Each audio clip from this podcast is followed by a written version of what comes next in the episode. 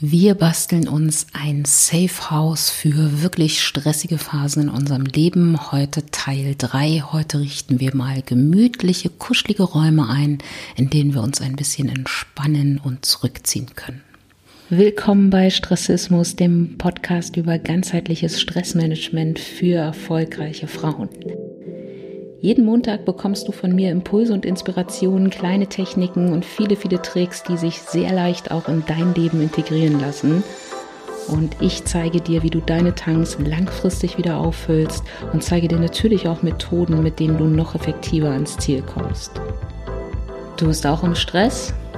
Dann lass uns einfach zusammen daraus tanzen. Es ist Montag, neue Woche, neues Glück und wir sind immer noch dabei, uns ein wunderbares, schönes Safe House zu bauen für die großen, stressigen Phasen in unserem Leben, damit wir gut durch diese Zeiten kommen. Und nachdem wir uns in Teil 1 mit dem Fundament beschäftigt haben und in Teil 2 mit eher den funktionalen Räumen in unserem Safe House, beschäftigen wir uns heute also mal mit den gemütlichen Räumen, die wir brauchen, um uns auch zwischendurch trotz all der vielen Aufgaben, trotz all der vielen Herausforderungen uns auch mal ein bisschen zu entspannen. Und äh, mir sind so in den letzten Wochen noch lauter Sachen eingefallen, die man auch noch tun könnte und die man, die ich euch eigentlich auch in den ersten zwei Folgen schon noch hätte erzählen können. Ähm, und ähm, anstatt das jetzt zu bereuen und zu sagen, oh Mann, Mist, habe ich alles vergessen, so ein Ärger, habe ich mir jetzt überlegt, ich glaube, das ist ein wunderbares Thema, was man dann nochmal mit einer äh, sehr viel größeren Ausführlichkeit und noch mehr Tipps und Tricks auch in einen Online-Kurs umwandeln kann. Also, dass du sozusagen mit mir gemeinsam mit äh, Lernvideos und auch Arbeitsmaterialien mal daran arbeitest, in vielleicht eher ruhigen Phasen wo du auch die Zeit und Energie dafür hast und dir dann quasi mit mir gemeinsam ein richtiges Safe House baust, was dann auch vielleicht so ein bisschen haptischen Charakter hat, also dass wir zusammen ähm, Arbeitsmaterialien auch erarbeiten und du am Ende sozusagen etwas hast, was ähm, du dir nicht nur anhören kannst, sondern auch sozusagen Listen und ähm, Bilder und Collagen und all die schönen Sachen. Also quasi ein Erste-Hilfe Kit, ein Erste-Hilfe-Set zum Thema Stress, was du immer dann heranziehen kannst, wenn du merkst, uh, jetzt wird's gerade heftig. Ja, so, das ist quasi als Idee daraus jetzt äh, so in meinem Kopf entstanden. Das wird nicht nächste Woche online sein, so viel sei schon mal gesagt. Das wird jetzt sicherlich auch noch mal eine Zeit brauchen, ähm, bis ich das alles produziert habe. Und auch ich muss mir erstmal auch die Zeit Inseln dafür schaffen. Ähm, das geht ja leider, leider nicht so nebenbei. Und auch leider, meine Tage haben nur 24 Stunden. Aber die Idee ist schon mal da und ich habe schon wieder ganz viele Notizen gemacht und geplant und gemacht.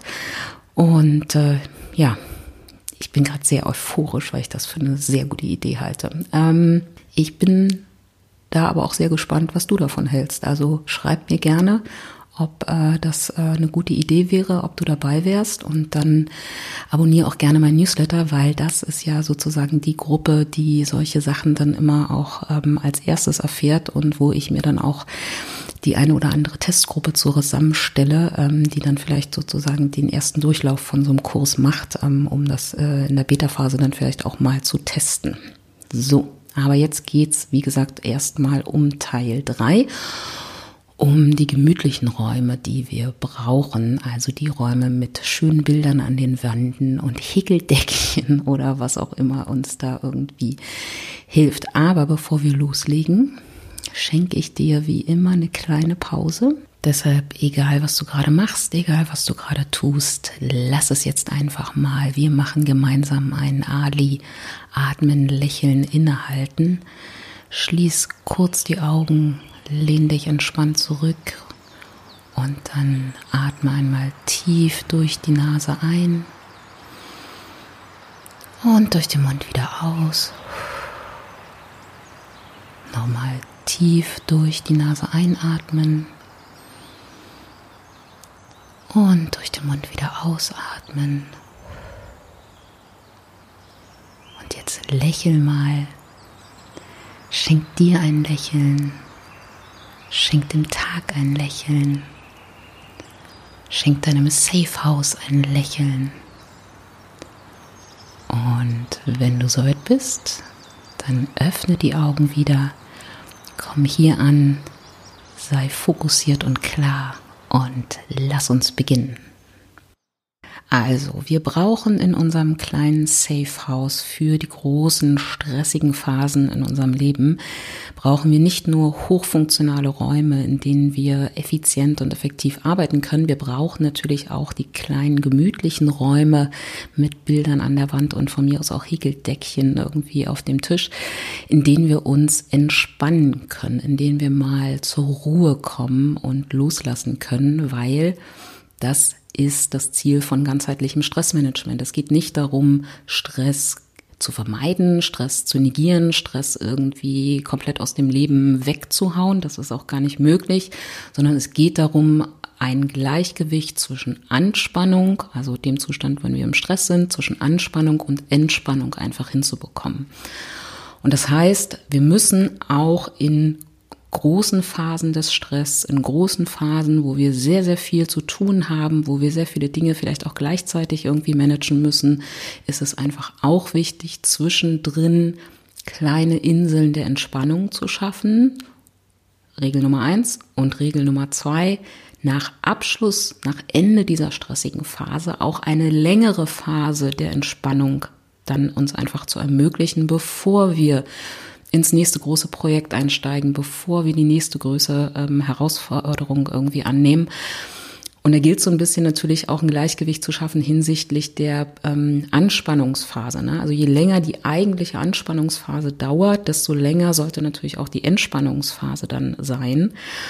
Ähm, und je kürzer die Anspannungsphase ist, desto weniger, also desto kürzer kann sozusagen auch die Entspannungsphase irgendwie am Ende sein. Aber wichtig ist, wir brauchen die kleinen Inseln während der Anspannungsphase und wir brauchen dann zum Abschluss nochmal die große Entspannungsphase einfach. Das heißt, du kannst jetzt schon mal anfangen zu überlegen, was du dir für eine großartige, tolle Belohnungs- und auch Entspannungsphase gönnst, wenn diese fucking Corona-Krise endlich vorbei ist und wir langsam in Richtung Normalität uns wieder zurückentwickeln können, weil diese Phase werden wir alle brauchen. Wir brauchen dann erstmal wirklich Urlaub. Ne? Also wenn die große Normalität wieder kommt, wie auch immer die aussehen sollte, dann geht es nicht darum, sofort wieder ins nächste Hamsterrad reinzuspringen, sondern dann geht es erstmal darum, sich dafür zu belohnen und gleichzeitig ähm, wirklich sich eine gute Erholungsphase, eine gute Entspannungsphase einfach ähm, zu gönnen. Und die kannst du natürlich auch schon während der Corona-Phase machen. Ne? Also ich habe mir jetzt auch die Osterferien komplett geblockt. Ich werde da nicht arbeiten. Ähm, es wird zwar vorproduzierte Podcast-Folgen geben, aber ich werde da nicht arbeiten, weil ich einfach auch weiß, ich schaff's sonst nicht, irgendwie das ganze Jahr so durchzuhalten. Ähm, ich mache da erstmal Urlaub, ähm, soweit Urlaub ähm, auch möglich ist. Urlaub auf Balkonien, wie das immer so schön ist. Genau, also Anspannung, Entspannung, darum geht's und darum geht's sozusagen auch in dieser Folge, dass du, dass wir einfach mal schauen, welche kleinen gemütlichen Räume können wir uns dann einrichten, sowohl als kleine Inseln, aber dann eben auch vor allem die großen Sachen. Und das erste, was wir hier auch wieder beachten müssen, denk bitte daran, es ist eine Investition. Ne? Also auch diese Entspannungsphasen, ne, wenn du nochmal an das denkst, was ich dir in der ersten Folge zum Thema Energiequellen ähm, gesagt habe. Also auch die Entspannungsphasen sind ja erstmal per se eine Energiequelle, weil wenn ich in diesem Entspannungsmodus bin, dann hat mein Körper und auch meine Psyche sozusagen, meine Seele, wie auch immer wir das nennen wollen, die Möglichkeit, neue Energie zu tanken? Also insofern ist das immer eine Investition und auch hier gilt es einfach darum, nochmal aus dem alten, gestressten Mindset mit, dafür habe ich jetzt keine Zeit, rauszukommen und eher zu sagen, ich mache das jetzt, weil es ist eine Investition in meine Energie und alle Energie, die ich damit irgendwie aufbauen kann, kann ich dann wieder dafür nutzen, um Dinge zu erledigen mit guter Energie und damit mit einer höheren Qualität, mit weniger Fehlern, ähm, vielleicht sogar auch schneller, weil wir dann auch wieder fokussierter sind. Aber es ist am Ende eine Investition. Und um herauszufinden, was sind denn meine ähm, Entspannungsenergiequellen, beziehungsweise was sind denn so die ähm, mentalen Dinge, die ich auch brauche, um hier wirklich in eine gute Energie auch reinzukommen. Dafür lohnt sich tatsächlich einfach auch nochmal, vielleicht nicht jetzt, wenn du gerade total im Stress bist, aber wie gesagt, wenn wir bauen uns ja quasi auch unser Safe House langfristig auf nochmal genau hinzuschauen. Ähm, einerseits, was tut mir gut, ne? also so auf der reinen Erfahrungsebene, mal zu gucken, was sind denn Dinge, die mir wirklich gut tun. Ähm, was waren vielleicht auch Dinge, ähm, die ich gerne als Kind oder als Jugendliche gemacht habe. Ähm, also Dinge, die einfach dafür gesorgt haben, dass es, dass es mir gut geht, dass ich in, in die Energie einfach reinkomme und da mal wirklich ähm, mit sich selber ein kleines Brainstorming zu machen und daraus quasi eine Liste, eine Collage, was auch immer zu erarbeiten arbeiten, ähm, Dinge, die mir gut tun. Ne? Ist auch eine kleine Übung in dem Kurs ähm, Raus aus dem Hamsterrad, äh, findest du auf meiner Webseite, da wird das auch nochmal, da machen wir das auch nochmal am Anfang, dass wir uns mal wieder darüber bewusst werden und das ist eine Sache von zehn Minuten, Viertelstunde, das muss jetzt gar nicht eine große epische Aufgabe werden, aber dass wir einfach mal uns die Zeit nehmen, mal erstmal wieder uns darüber klar zu werden, was sind denn Dinge in unserem Leben, die wir gerne tun ähm, und die uns einfach wirklich gut tun, aus denen wir neue Kraft und neue Energie einfach rausschöpfen. Da einfach mal eine Übersicht zu machen. Und das Zweite, ähm, um eben ein wirklich ein solides Safe House zu haben, ist ähm, nochmal die Frage, welche Bedürfnisse habe ich, welche Grundbedürfnisse habe ich. Ähm, da gab es diese wunderbare Folge, ich glaube, es ist immer noch irgendwie eine der stärksten Episoden ähm, zum Thema Bedürfnisse, Bedürfnishierarchie. Ne? Da haben wir uns im November ähm, oder Dezember, na, ich verlinke es dir in den Show Notes, im, äh, ja, ich glaube, es war Dezember, mit der Frage beschäftigt, was sind eigentlich meine Grundbedürfnisse ausgehend von zehn ähm, möglichen Bedürfnissen so auf, auf der Werteebene. Ne? Da, da ging es um so Sachen wie Anerkennung, Struktur, Wissen, Ehre, Zugehörigkeit, so auf diesem Level. Und die Übung war im Prinzip daraus, eine eigene Hierarchie zu bauen, also die eigene Top Ten Bedürfnisliste quasi zu erarbeiten, um vor allem erstmal auch zu wissen, was sind denn so meine Top drei. Weil, wenn ich diese Top 3 habe, dann kann ich mir einfach auch im Vorfeld von großen stressigen Phasen überlegen, was brauche ich denn auch in Zeiten, wo ich vielleicht weniger Zeit habe, um mich darum zu kümmern, ähm, um diese Bedürfnisse wirklich zu befriedigen, was könnte ich denn alternativ tun, damit diese Bedürfnisse trotzdem befriedigt werden? Ich mache es mal sozusagen an meinem Beispiel fest. Also meine Top 3 Werte ähm, oder meine Top 3 Bedürfnisse ähm, bei dieser Übung sind einfach Struktur, Anerkennung und Wissen. So. Und das heißt für mich, in stressigen Phasen muss ich immer wieder noch viel stärker als vielleicht andere Menschen, ähm, bei denen der Strukturwert vielleicht weiter hinter, weiter hinten liegt, irgendwie einfach dafür sorgen, dass ich tatsächlich Struktur habe. Das heißt, ich sorge zum Beispiel dafür, dass ich lieber eine halbe Stunde vorher aufstehe und dafür noch mal eine halbe Stunde habe, um mit mir alleine zu sein und ähm, die Wohnung aufzuräumen, meinen Schreibtisch aufzuräumen, den Tag zu planen, weil das einfach für mich essentiell ist. Ich habe einen extrem hohen Strukturwert und der muss auch in stressigen Phasen seine Befriedigung einfach finden. Und natürlich bin ich auch in stressigen Phasen, verliere ich natürlich auch Struktur auf der Strecke. Ne? Dann habe ich natürlich auch manchmal irgendwie plötzlich drei Millionen Post-it-Zettel irgendwie auf dem Schreibtisch. Aber ich weiß einfach, ich muss mir zwischendurch diese kleinen Zeitinseln schaffen, wo ich aufräume und wieder einen neuen Plan mache, mich sortiere, Prioritäten neu setze, weil das tut mir nicht gut, wenn ich diesen Strukturwert nicht befriedige. Der andere Wert, wie gesagt, ist Anerkennung bei mir. Und Anerkennung ist tatsächlich auch etwas, was zumindest mir schwer fällt, irgendwie in stressigen Phasen ähm, zu befriedigen, weil ich in der Regel dann gar keine Ohren oder Augen für Anerkennung habe, ne? weil man so irgendwie im Tunnel ist oder im Jum ist, dass man einfach gar nicht mehr die Anerkennung wirklich wahrnehmen kann, beziehungsweise auch nicht genießen kann. Und das heißt auch hierfür, ähm, schaffe ich mir ganz bewusste Inseln. Ne? Das sind dann vielleicht alle zwei Tage wirklich so zehn Minuten ähm, als äh, kleines Feierabendritual. Und dafür habe ich meine kleine Lobkiste. Also das heißt, wenn jemand von euch, ähm, und das passiert ja Gott sei Dank sehr, sehr oft, äh, wenn ihr mir zum Beispiel so Nachrichten schickt, sei es jetzt auf Instagram oder per Mail oder wie auch immer, dann packe ich die in meinem Postfach in einen separaten Ordner Und ähm, manchmal drucke ich auch so spezielle Sachen tatsächlich auch ein und äh, aus und klebe sie dann in mein äh, Stressismus-Arbeitsbuch, meine Arbeitsordner. Und dann nehme ich mir einfach, wenn ich so merke, uh, ne, jetzt ist mein Anerkennungsbedürfnis irgendwie, das weint so ein bisschen, ähm, dann gehe ich durch dieses Postfach beziehungsweise schaue mir dann so die ersten Seiten in, in meinem Stressismusbuch an und hole mir da quasi meine kleine Dosis Anerkennung zwischendurch. Ne? Und ähm, das kann man natürlich auch anders machen. Ne? Man kann sich zum Beispiel auch mal ähm, eine Grundsatzliste, Collage, Brief schreiben, wo man mal zusammenfasst, was hat man in den letzten Monaten alles Tolles gemacht und Tolles erreicht und Tolles überlebt und irgendwie geschafft und so weiter. Und sich das immer wieder irgendwie auch nochmal rauszuholen in dem Moment, wo man einfach merkt, puh, jetzt wäre echt ähm, mal wieder eine Schippe Anerkennung einfach fällig. Ne? Also, wie gesagt, es geht darum, in kleinen Möglichkeiten dafür zu sorgen, dass die drei Bedürfnisse, die in deiner Top-Ten-Liste sehr weit vorne stehen, dass auch die in sehr stressigen Phasen ihren Raum einfach finden, auch wenn dieser Raum vielleicht ein wenig kleiner ist. Mein dritter Wert ist ja zum Beispiel Wissen.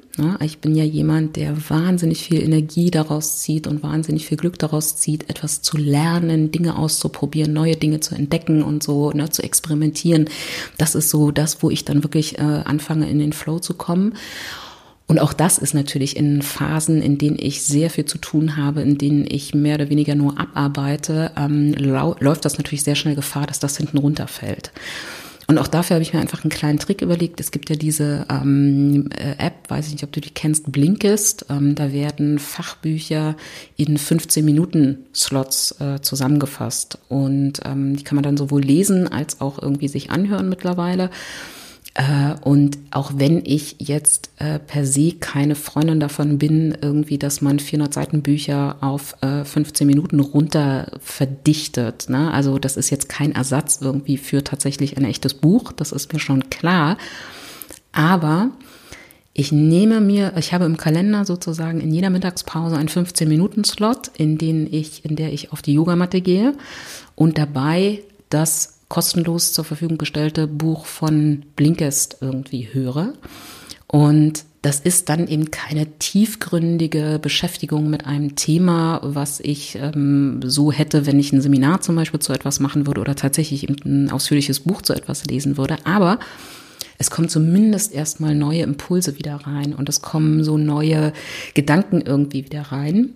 Und das reicht in stressigen Phasen aus, um dieses Bedürfnis Wissen zu befriedigen. Ne? Genauso wie du, wenn du ein hohes Zugehörigkeitsbedürfnis hast, kannst du das auch in stressigen Phasen durch kleine 10-Minuten-Telefonate erstmal befriedigen. Es geht darum, einfach hier immer so eine kleine Dosis wenigstens mit reinzubringen und es nicht komplett auf Null runterfahren zu lassen. Ne?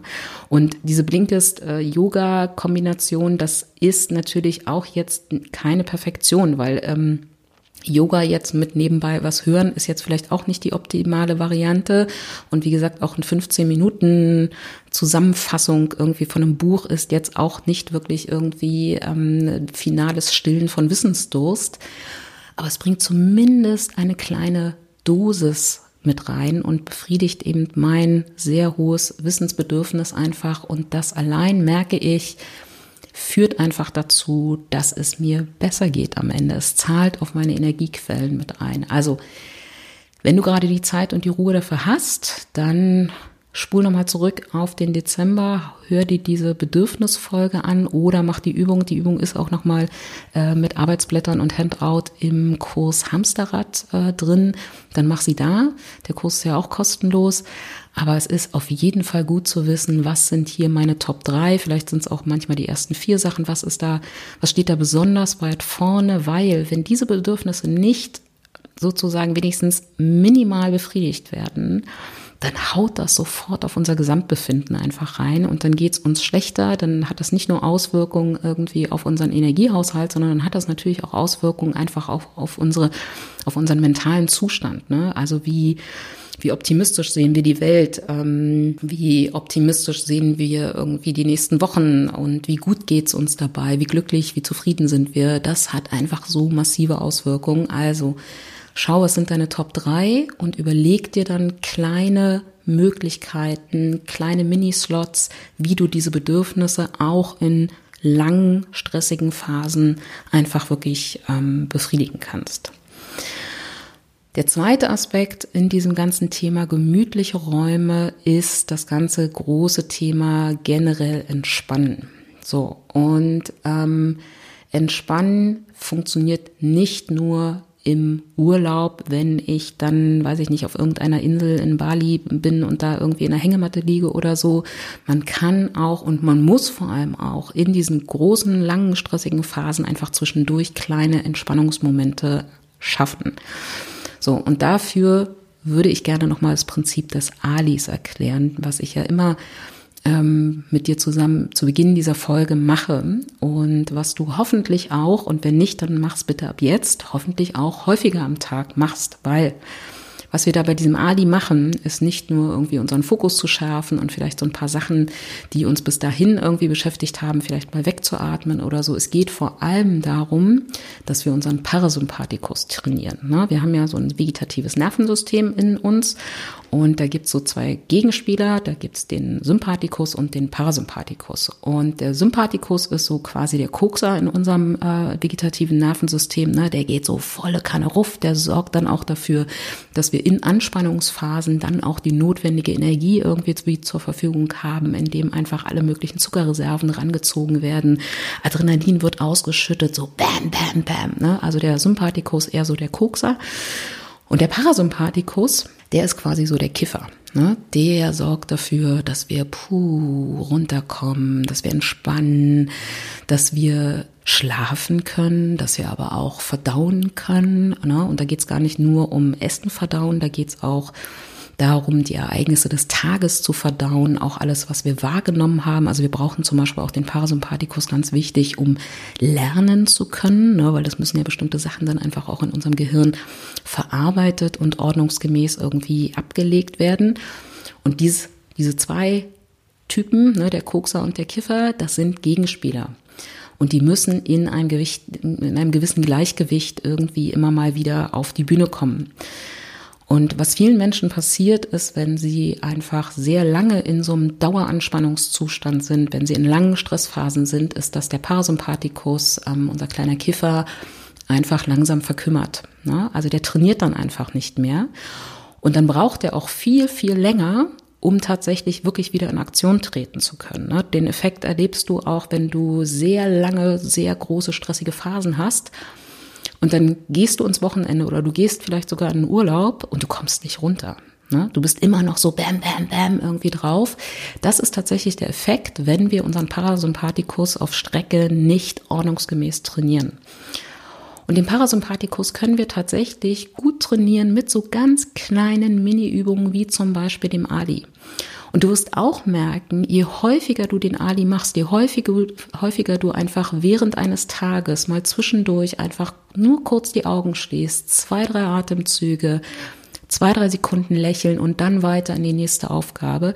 Du wirst einfach merken, dass die, der Effekt, den du körperlich tatsächlich spürst, ne, dass du wirklich puh, merkst, wie es so ein bisschen entspannt, wie der Puls so ein bisschen runtergeht, wie du wieder auch offen bist für neue, für neue Sachen, dein Fokus sich wieder so ein bisschen irgendwie weiter öffnet, wie du ähm, vielleicht auch sich die Schultern so ein bisschen entspannen, irgendwie ne, die ganze Muskelanspannung sich loslöst, vielleicht auch das gefühlte Gewicht auf den Schultern auch ein bisschen nachlässt, der Rücken einfach und der Nacken sich so ein bisschen lösen. Diese ganzen körperlichen Effekte, die du spürst, die werden umso größer, je häufiger du es tust. Ja, es geht nicht unbedingt darum, ähm, von einer 30 Sekunden Meditation in eine 3 Stunden Meditation sich zu entwickeln. Es geht hier erstmal vor allem um die Häufigkeit.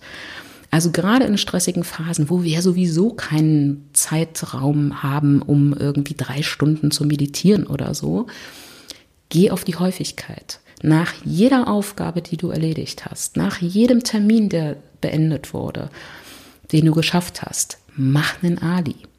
Schließ die Augen und atme tief ein. Trainiere deinen Parasympathikus, weil der springt dann bam, sofort an beim ersten tiefen Atemzug. Und du kannst einen Ali auch irgendwie in der U-Bahn machen, beim Treppensteigen, an der Supermarktkasse, wo auch immer. Ich mache ihn erst aber ehrlicherweise auch auf dem Klo, weil das ist immer so, ne? Kurze Pipi-Pause und dabei einmal kurz eine Ali machen. So viel zu meinen intimen Geheimnissen aus meinem eigenen persönlichen Stressmanagement. Aber mach es vor allem regelmäßig und das mit dem Klo ist vielleicht jetzt ein bisschen eklig, aber erstmal gar nicht so doof, weil wenn ich bestimmte Dinge mit anderen Tätigkeiten kombiniere, also sie miteinander verbinde, so wie zum Beispiel beim Zähneputzen ein Ali zu machen, ja, ähm, dann schaffe ich es einfach sehr viel schneller daraus, wirklich eine Routine zu machen, die dann auch tatsächlich häufig am Tag stattfindet. Ja. Also man kann es einfach auch mit bestimmten Sachen verbinden, dass du zum Beispiel sagst, jedes Mal, wenn ich an der Supermarktkasse stehe, mache ich noch schnell einen Ali. Ne? Also mache ich noch schnell einen Ali, ist schon wieder total bescheuert formuliert, aber nehme ich mir die Zeit, nutze diese Zeit, um mich zu entspannen, um meinen Parasympathikus zu trainieren.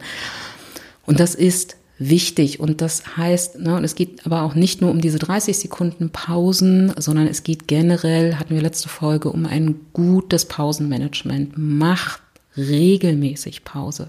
Mindestens einmal die Stunde, fünf Minuten. Mach eine ordentliche Mittagspause. Trainiere deinen Parasympathikus, weil du merkst einfach auch sehr, sehr schnell, wenn der anfängt zu verkümmern, dann wirst du einfach in, in Phasen, wo du tatsächlich entspannen kannst, merken, dass es dir wahnsinnig schwer fällt und das hat einfach was wirklich mit Training zu tun. Und das hat zum Beispiel auch einen Effekt auf unsere Fähigkeit, einschlafen zu können. Na, wenn du merkst, du hast Schwierigkeiten einzuschlafen, kannst du das auch tatsächlich ähm, ein wenig beheben, indem du regelmäßig deinen Parasympathikus trainierst, indem du kleine, feine Entspannungsinseln einfach einbaust.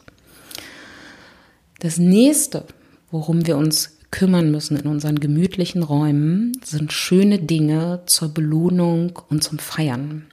Weil auch das geht natürlich sehr, sehr schnell in stressigen Phasen verloren, dass wir unsere Erfolge feiern, dass wir diesen Ausstoß an, jetzt fällt mir gerade das äh, Hormon nicht ein, was da rauskommt. Äh, das sind, glaube ich, keine Endorphine. Warte mal, Adrenalin, Noradrenalin. Ah, wir sagen einfach mal, es sind Endorphine. Aber es geht darum, einfach auch in stressigen Phasen in unserem Leben oder am Ende einer stressigen, herausfordernden Phase in unserem Leben uns die Zeit und auch den Raum dafür zu geben, Dinge zu feiern und zu genießen, dass wir es eben überstanden haben, dass wir es gut gemacht haben, dass wir etwas erreicht haben, dass wir etwas fertiggebracht haben.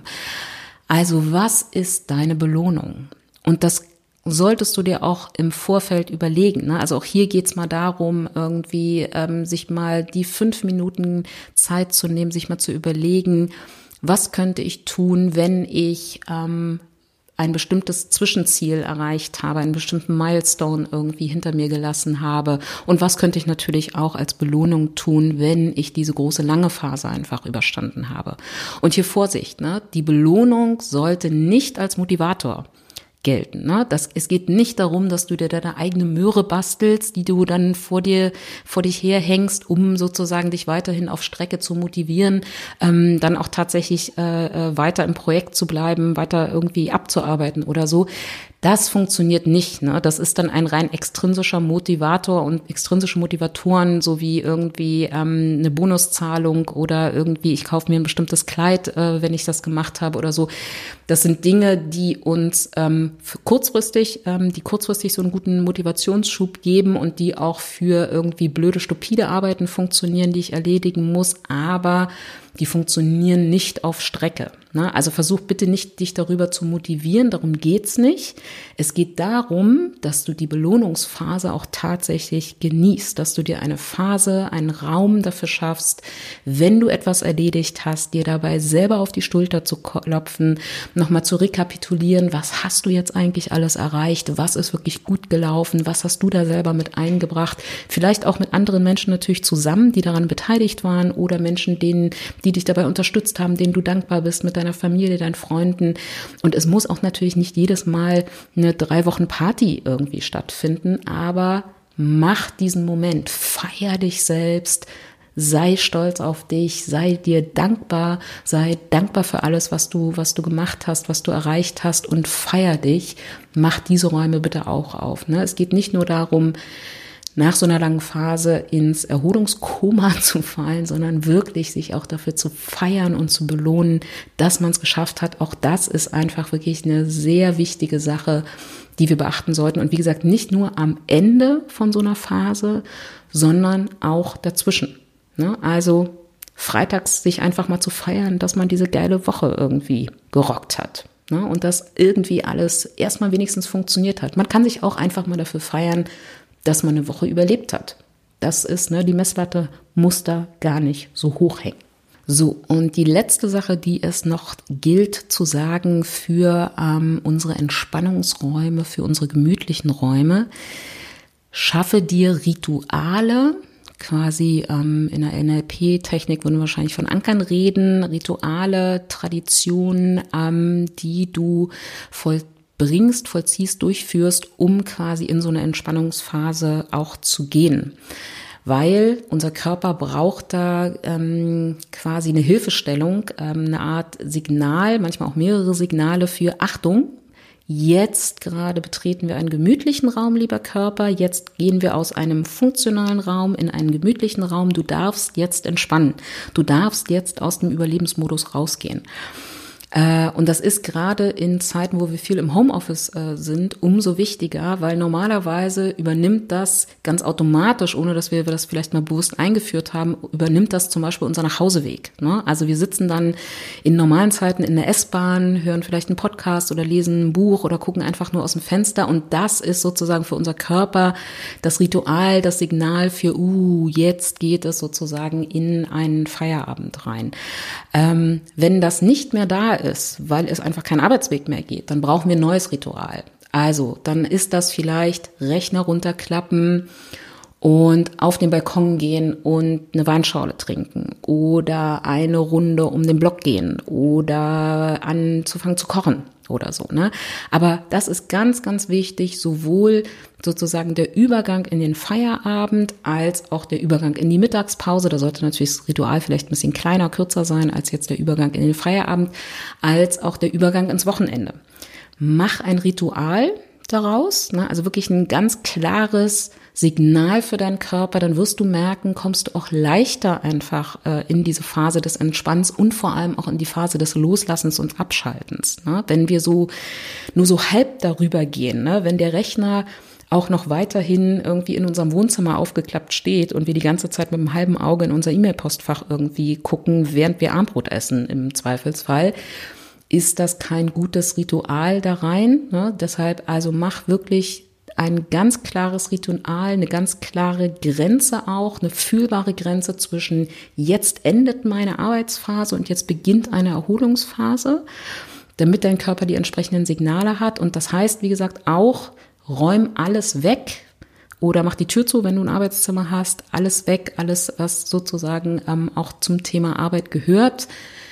Das ist ein Riesenthema in Zeiten, wo wir unser Büro mehr oder weniger auch in der Hosentasche mitschleppen können. Ne? Also das führt natürlich nicht wirklich dazu, dass wir auch in gute erholsame Phasen eintauchen. Also wenn du kannst, dann blockier auch irgendwie, dass du E-Mails irgendwie während, während des Wochenendes auf dein Handy gespielt kriegst und solche Sachen, damit du tatsächlich auch wirklich eine arbeitsfreie Zeit einfach wirklich hast. Aber das Wichtigste ist vor allem, Signalisiere, zeig deinem Körper, deinem gesamten System Achtung, wir verlassen jetzt den funktionalen Raum und gehen rüber in einen gemütlichen Raum. Ja, dass du sozusagen den Weg dorthin mit einem bestimmten, mit einer bestimmten Handlung, mit einem bestimmten Ritual verknüpfst und wenn es eben vielleicht auch nur drei Sonnengrüße sind, die du vielleicht machst, um zu sagen, so und jetzt beende ich hier den Tag oder vielleicht noch mal deinen Schreibtisch aufräumst und wirklich für Ordnung sorgst. Das kann auch so ein Ritual sein und dann weiß ich nicht, du wirst da kreativ sein. Mach, bau dir ein gutes Übergangsritual. So.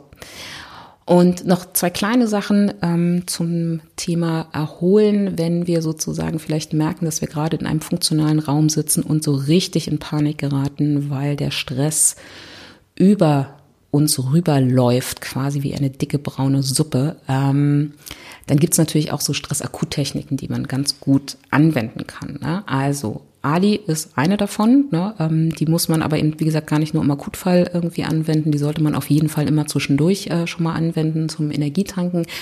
Aber wenn du merkst, so jetzt geht der Herzschlag so richtig hoch, jetzt ist irgendwie, na jetzt fange ich an, schon langsam in das Stadium Panik irgendwie reinzurutschen, dann gibt's einfach so ganz viele, machen wir vielleicht auch nochmal eine extra Folge zu, ganz viele einzelne Akuttechniken, die du anwenden kannst, nur zwei jetzt quasi mal zum Mitnehmen. Das erste ist tatsächlich wirklich dieses, was wir alle kennen ähm, äh, und aber wahrscheinlich viel zu selten anwenden, dieses innerlich bis zehn zählen. Also bevor ich in eine Reaktion gehe zu etwas, einer Kundenanfrage, einem Menschen, der mich vielleicht gerade anschreit oder irgendwie meinem Blick auf meinem, aus meinem Postfach mit 80 ungelesenen E-Mails oder so, einfach mal erstmal bis zehn zählen. Also eine Pause reinzukriegen zwischen Reiz, der in meinen Körper eindringt, einen riesen Stressalarm auslöst und meine Reaktion darauf. Einfach ein bis zehn zählen. Das wirkt manchmal schon ganz große Wunder, dass man da einfach eine Pause reinkriegt. Und was ich auch immer für eine ganz wunderbare Frage ähm, halte, um mich aus solchen Panikattacken rauszuholen alleine, ist, was ist das Schlimmste, was passieren kann?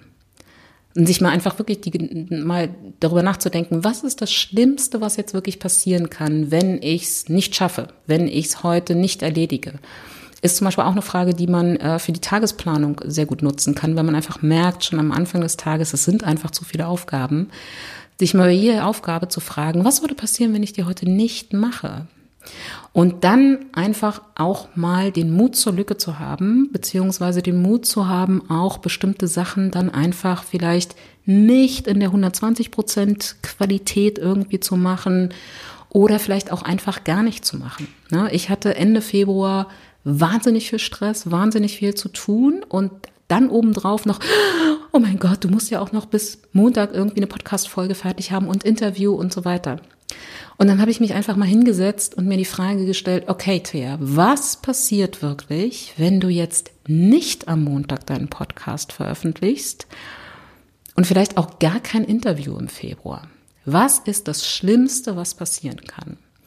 Und dann habe ich festgestellt, das Schlimmste, was passieren kann, ist, dass äh, ein paar Leute enttäuscht sein werden, aber wahrscheinlich auch, wenn ich es ihnen im Nachhinein erkläre, ähm, dann auch völlig fein damit sind. Und vielleicht gibt es dann doch ein paar Leute, die dann sagen, oh nein, das ist eine so unzuverlässige Podcasterin, diese Thea, ich werde sie sofort entabonnieren. Na, so, okay, vielleicht verliere ich auch ein paar Abonnenten, aber mehr kann nicht passieren. Mehr kann einfach nicht passieren. Und dann habe ich gedacht, okay, dann nehme ich die letzte Februarfolge dann auf, wenn ich wirklich dafür Zeit habe und nicht, wenn ich es irgendwie reinquetschen kann und sage einfach auch, okay, dann gibt's im Februar kein Interview. Und Überraschung, niemand ist gestorben. Es ist nichts Schlimmes passiert. Also frag dich auch gerne mal zwischendurch, was ist das Schlimmste, was passieren kann. Und mit dieser wunderschönen Frage beenden wir diese Folge.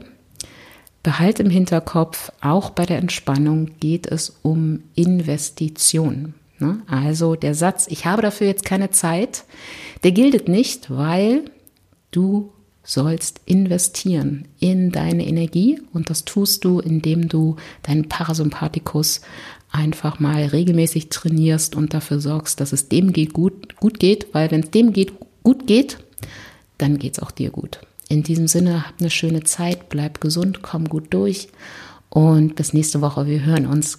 Ganz liebe Grüße, deine Thea. Folge vorbei, aber das ist gar nicht schlimm. Noch mehr Ideen, Inspirationen und Impulse findest du auf meiner Website www.stressismus.de und dort kannst du dich auch für den monatlichen Newsletter eintragen. Ich will nicht dein Postfach zu spammen, den gibt es wirklich nur einmal im Monat und dann aber mit geballten Informationen. Du kannst dort auch Kontakt aufnehmen mit mir, wenn du Interesse an einem Coaching hast und du findest dort natürlich auch immer aktuelle Informationen zu Kursen, die ich online online oder in Präsenz anbiete. Gern folg mir auf Instagram, auf äh, Pinterest oder auch auf LinkedIn. Dort beantworte ich auch gern all deine Fragen oder nehme Themenwünsche für diesen Podcast entgegen. Und wenn du möchtest, freue ich mich natürlich auch über Sternchen bei iTunes und auf alle möglichen Weiterempfehlungen über welchen Kanal auch immer an deine gestressten Freundinnen. Denn es gilt weiterhin der Grundsatz, Informationen werden vom Teilen nicht kleiner. Und es bleibt auch dabei, Stress ist keine Naturgewalt. Wir können eine ganze Menge dagegen tun. Und ich freue mich, das auch nächste Woche mit dir wieder gemeinsam zu machen. Bis dahin, eine schöne Zeit. Deine Thea.